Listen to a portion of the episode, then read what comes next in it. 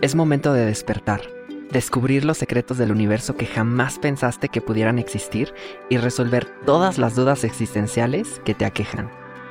Hace unos años inicié una mágica aventura que cambió mi vida para siempre y la sigue cambiando todos los días, mi camino espiritual. ¿Estás lista para empezar el tuyo?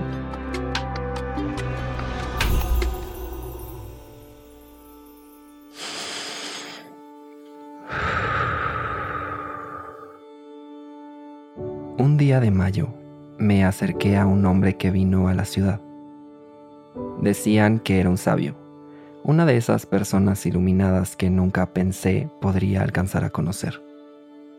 Estaba vestido de monje budista y sucedió en un momento donde yo estaba buscando iluminación desesperadamente. Recuerdo que todo se empezó a sentir como un sueño. Tal vez sí lo fue. El punto es que cuando llegué hasta él, me saludó y me hizo la pregunta. ¿Quién eres? Dito, respondí. Pero, ¿quién eres? No supe qué contestar. Sudé frío e intenté disimular. No entendí la pregunta. Si quién soy no es solo mi nombre, entonces, ¿cuál es la respuesta correcta? Después de varios segundos de silencio nervioso, me tomó del hombro, sonrió y me dijo, no te preocupes, lo descubrirás pronto. Yo también lo dudo. No siempre sé quién soy. ¿Qué tal amiguitos de la pradera? Yo soy Dito Torres y me conocen como el dragón azul.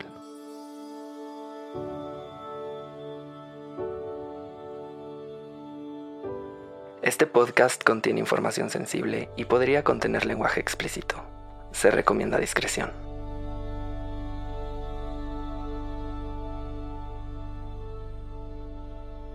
¿Quién eres?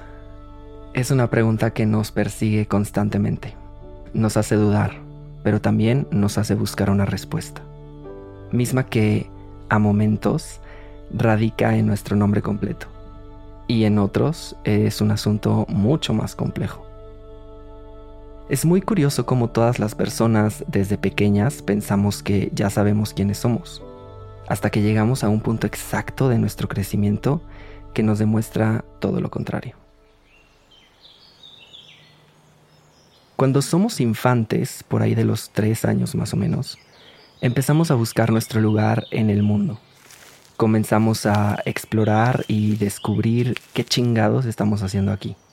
Pero en ese momento no tenemos los conocimientos para expresar nuestras preguntas existenciales y nos distraen con otros estímulos. Muy al contrario de lo que se piensa, es cuando más conscientes estamos de nuestro entorno.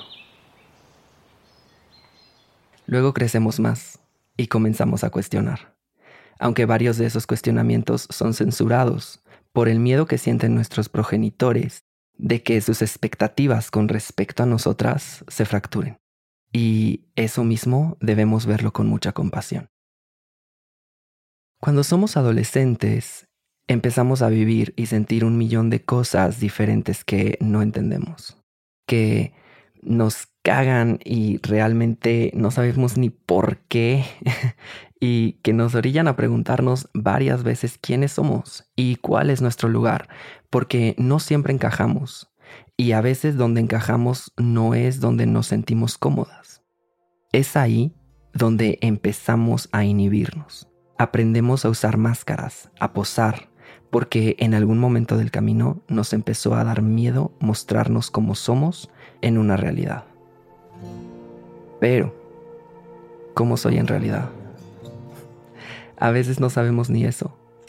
De acuerdo con las enseñanzas de Pema Chodron, podemos pensar que el conocernos a nosotras mismas es algo muy egocentrista. Pero al comenzar a vernos claramente y con honestidad, empezamos a disolver los muros que nos separan de las demás personas y de nuestro entorno. Esa ha sido una de mis enseñanzas más importantes porque me hizo entender lo que el gurú que te conté al principio me dijo. Dicen que no soy el mismo que fui ayer ni el que seré mañana. Y sabes, es completamente correcto. La respuesta a la pregunta ¿quién soy? cambia todo el tiempo y pendulea entre el pasado y el futuro. Eres quien fuiste y eres quien serás. Somos las personas que conocemos. Somos lo que estudiamos, la música que escuchamos. Somos los viajes que hacemos. Somos quienes nos inventamos en la desesperación de la búsqueda.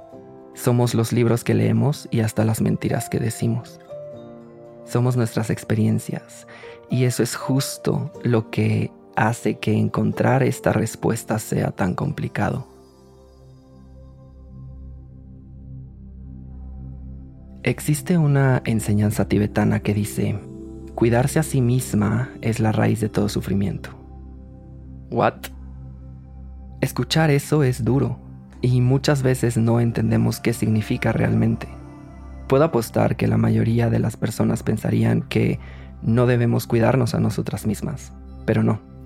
Ese pensamiento no es la interpretación correcta. Cuidarse se refiere a cómo nos protegemos a través de una fijación. Cómo es que ponemos barreras para no sentirnos incómodas y construir nuestra safe zone, hice comillas en el aire. Se refiere a lo erróneo de una creencia que solo debería haber comodidad, o que solo deberíamos ser felices y no estar tristes nunca, o que todo debería ser bueno y no malo. Las enseñanzas budistas van mucho más allá del bien o del mal. Estas clasificaciones radican en la ignorancia del ser porque solemos decir que algo es bueno cuando nos hace sentir seguridad y malo cuando nos saca de nuestro confort y nos vulnera. De ese modo es que vamos por la vida odiando a la gente que nos hace sentir inseguras o nacionalidades o religiones. Pero si queremos a aquellas que nos hacen sentir tierra, es decir, que nos ayudan a sentirnos seguras, todo cambia. Ahora, seguro estarás pensando, ¿a qué viene todo esto? Bueno, Dogen Senji decía, conocernos es olvidarnos. Cuando no estamos tan envueltas en nosotras mismas y nos olvidamos un poco del egocentrismo, es cuando nos damos cuenta que el universo nos habla todo el tiempo. Cada persona, cada árbol, cada planta, animal o hasta un auto nos está enseñando algo. Nos despierta a cada segundo y generalmente nos perdemos todas esas lecciones maravillosas por estar pensando solo en nosotras. Mira, cuando guardamos algún resentimiento o comenzamos a juzgar a alguien, nos duele a nosotras y lastima a las demás. Pero si cerramos los ojos un momento y profundizamos en ese sentir, nos damos cuenta que lo que está atrás de eso es miedo. Y detrás del miedo hay una fragilidad tremenda, un corazón enorme y una mente brillante. Es el estado básico de la existencia. Entonces, es cuando debemos comenzar el camino de hacernos amigas de nosotras mismas, incondicionalmente para así conocernos y aceptarnos tal cual somos.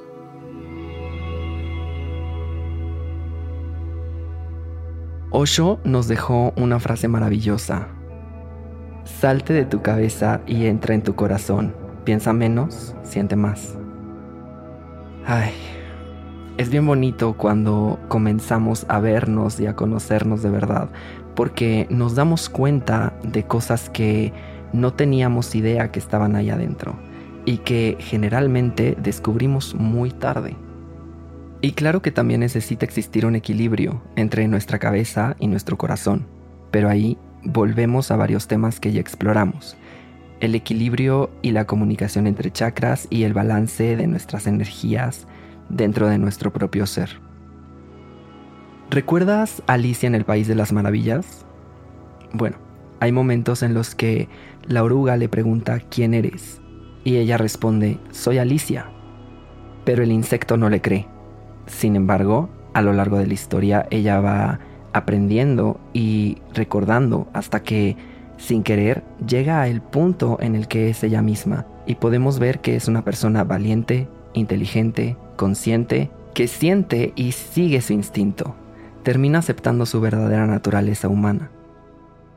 El proceso de conocerse a una misma puede ser complicado al principio, Imagínate, siempre hemos dicho coloquialmente que nunca terminamos de conocer a una persona.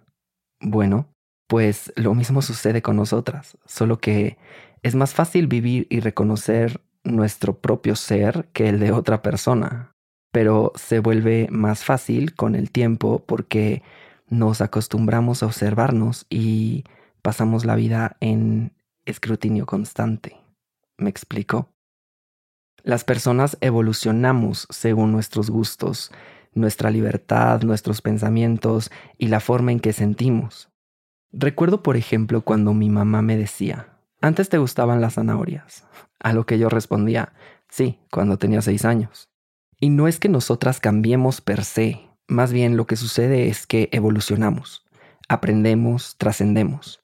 Lo que nos gustaba o nos movía ayer, mañana tal vez ya no lo haga como cuando ves una película que amabas a los 5 o 10 años y cuando la ves con más conciencia terminas odiándola o amándola más. Ahí está la magia, solo que para sentir esa magia debemos ser honestas. Hay varias herramientas muy efectivas para conocerse, pero yo te voy a compartir 5 de mis favoritas. Familiarízate con la mente sus hábitos, historias y procesos. La mente es un fenómeno que siempre está produciendo pensamientos y la mayoría de las veces son solo eso, pensamientos que no tienen absolutamente nada que ver con la verdad. Cuando aprendemos a ser testigos de nuestras experiencias, entonces sabemos que no tenemos que identificarnos con ella. Hay que tomarse el tiempo para hacer alto total y comenzar a conocer nuestra mente escuchar lo que nos dice y lo que siente también. Puedes ser testigo de todo lo que sucede sin tener que reaccionar ante ello o hacer algo al respecto. En cambio, puedes solo ver esos eventos y concientizar todas las sensaciones, sentimientos, pensamientos e imágenes que van y vienen, como si fueran nubes pasando en el cielo. Conoce y escucha a tu infante interior. A todas nos pasan cosas fuertes desde pequeñas. Incluso hay una canción que personalmente amo que dice, la mitad de lo que hemos vivido hace más ruido que el de un cañón. Y no puede ser más correcta. Hay demasiada sabiduría en nuestras versiones más jóvenes. Ojo, esto aplica a cualquier edad que tengas. Nuestras experiencias hablan las buenas, las no tan buenas, las peores y las más increíbles. Nos dejan una cantidad inmensa de lecciones que en general dejamos dormidas y olvidamos. Pero si hacemos este contacto con nuestra persona infante o adolescente, podemos aprender tanto, tanto de cómo nos hemos forjado con los años. Y créeme, te vas a sorprender. Pasar por un duelo. Debo aclarar, antes que todo, que cuando digo esto no te estoy invitando a que te provoques una situación de duelo. Más bien es una invitación a vivir un proceso de duelo consciente cuando te toque vivirlo. Si nos permitimos encontrar de forma natural la compasión y la paciencia, aparecerá sin problemas, vendrá solita. Y mientras tengamos esa creencia de que una vez que comenzamos es imposible parar, mm, podemos darnos cuenta que realmente es todo lo contrario. Bueno, al menos yo lo he vivido así. Una vez que sentimos este duelo, se abre paso a la alegría y todo se ve más claro. Se nos presentan viejas historias que no hemos examinado y realmente es un momento hermoso. Haz paz con tu egocentrismo. Una forma de conocerse es comprendiendo realmente dónde, cuándo y cómo nos enganchamos. ¿Tú te enganchas mucho? Tengo que confesar que yo sí. Me sigue sucediendo, aunque no tan frecuentemente como antes. Hubo algún momento en mi vida en el que realmente era un conflicto muy grande lo que la gente pensara de mí. Creo que a la mayoría de las personas que formamos parte del colectivo LGBT nos sucede, pero realmente a todas las personas nos puede ocurrir. Esto nos orilla de alguna forma a portar una o varias máscaras que no nos dejan mostrarnos tal cual y ahí es donde nos perdemos al grado de no reconocernos. Reconocer nuestro ego nos fortalece y quita cierto poder porque entonces podemos pasar de la expectativa a la aceptación, al movimiento, a la transformación y finalmente a la liberación de nuestro ser. Encontrar relaciones honestas. Es decir, confiar en las personas que están tan comprometidas como tú con este tema de conocerse y encontrarse. Estas proyecciones y apoyo que encontramos en algún ser amigo, algún terapeuta, guía, gurú o coach puede ser un recurso sumamente valioso. Te ayuda a verte fuera de ti ¿Recuerdas el lo que te choca te checa? Bueno, a eso mismo me refiero. Es con el amor, apoyo y compasión que podemos recibir de otras personas que podemos presentarnos honestas y empezar a conocernos y amarnos de esa misma forma. Kathleen Stevenson es una bloguera de la tendencia Zen y me ha compartido un pensamiento muy atinado. Todas tenemos acceso a conocernos, solo que nos hemos perdido en hábitos de pensamiento, esquivamos y corremos de ello. Nos distraemos y ocupamos en vez de realmente toparnos con nuestra alegre y hermosa naturaleza y conocerla. Wow. Compartir todo esto contigo me ha hecho recordar muchas cosas. ¿No te sucede que cuando estás muy acostumbrada a algo dejas de pensar en la mecánica que hay detrás? Es como conducir un auto. Lo hacemos tan naturalmente que realmente ni nos fijamos en cómo funciona el auto o si estamos conscientes de nuestra forma de manejar. Hace poco entré en un bache emocional que necesitaba y que me ayudó a ser mucho más consciente de mí mismo. Me di cuenta que dejé de enamorarme de mí, porque pensé que ya lo había conseguido, ya había conseguido amarme y me congratulaba solito porque había sido un proceso muy difícil y muy, muy largo. Sin embargo, y como dirían algunas amistades que tengo, quedé como estúpida, porque empecé a proyectar todas mis inseguridades otra vez y en todo lo que me rodeaba. Pero una de mis guías me hizo darme cuenta de todo lo que estaba aprendiendo de mí y de cómo lograr regresar a esa rama del proceso que es tan necesaria. La pregunta del millón radica en los vehículos que necesitamos para encontrarnos a nosotras mismas y son tres las más importantes que puedo mencionar. La primera es como siempre, mi mejor amiga, maestra y compañera, la meditación. Todo lo que estás buscando allá afuera realmente está dentro de ti y lo puedes encontrar con una práctica constante y profunda de meditación. Al menos tres de las herramientas que te compartí hace unos momentos se facilitan mucho meditando. Enfrentar a tus demonios y ser responsable de ello. Nadie en absoluto te va a salvar de ti misma y nadie más que tú se puede conocer tan bien como para saber puntual y concisamente tus debilidades y tus virtudes. Entre más responsables somos con nuestras palabras, actos y descubrimientos, nos conoceremos de manera más profunda. Ser conscientes de conocernos nos abre un millón de posibilidades nuevas y maravillosas, pero el primer paso es realmente querer hacerlo Conocerte te lleva a amarte y eso último es el arma más poderosa que puedes forjar y poseer.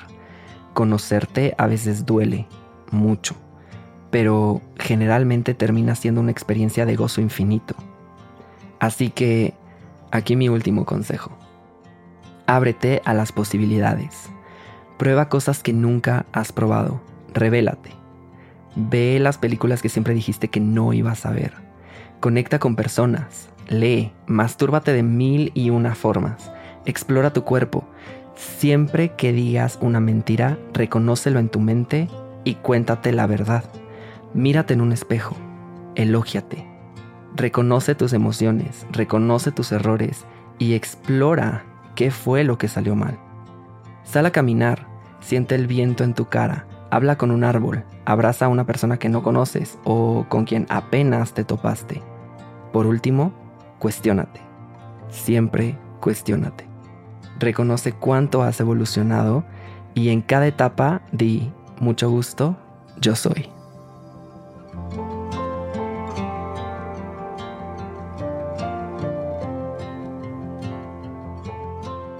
Nadie puede conocerte mejor que tú.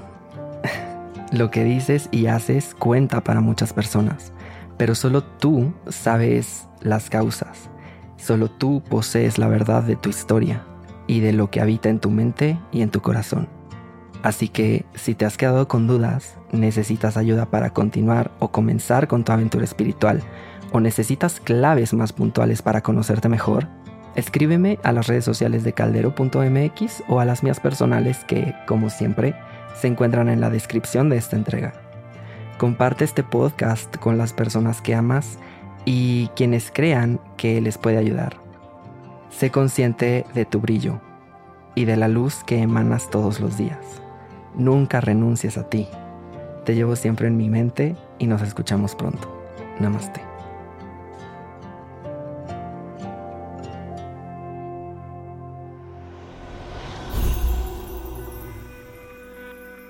El Dragón Azul es un podcast original de Nodalab y Caldero. El guion original fue escrito por Tito Torres. La edición corrió a cargo de Miguel Andrade, la musicalización y diseño sonoro por Nayeli Chu y la mezcla de este episodio fue hecha por Aldo Leiva. La edición editorial es de Sofía Benedicto y la redacción de contenido de Renata Ramírez y Sofía Serrano.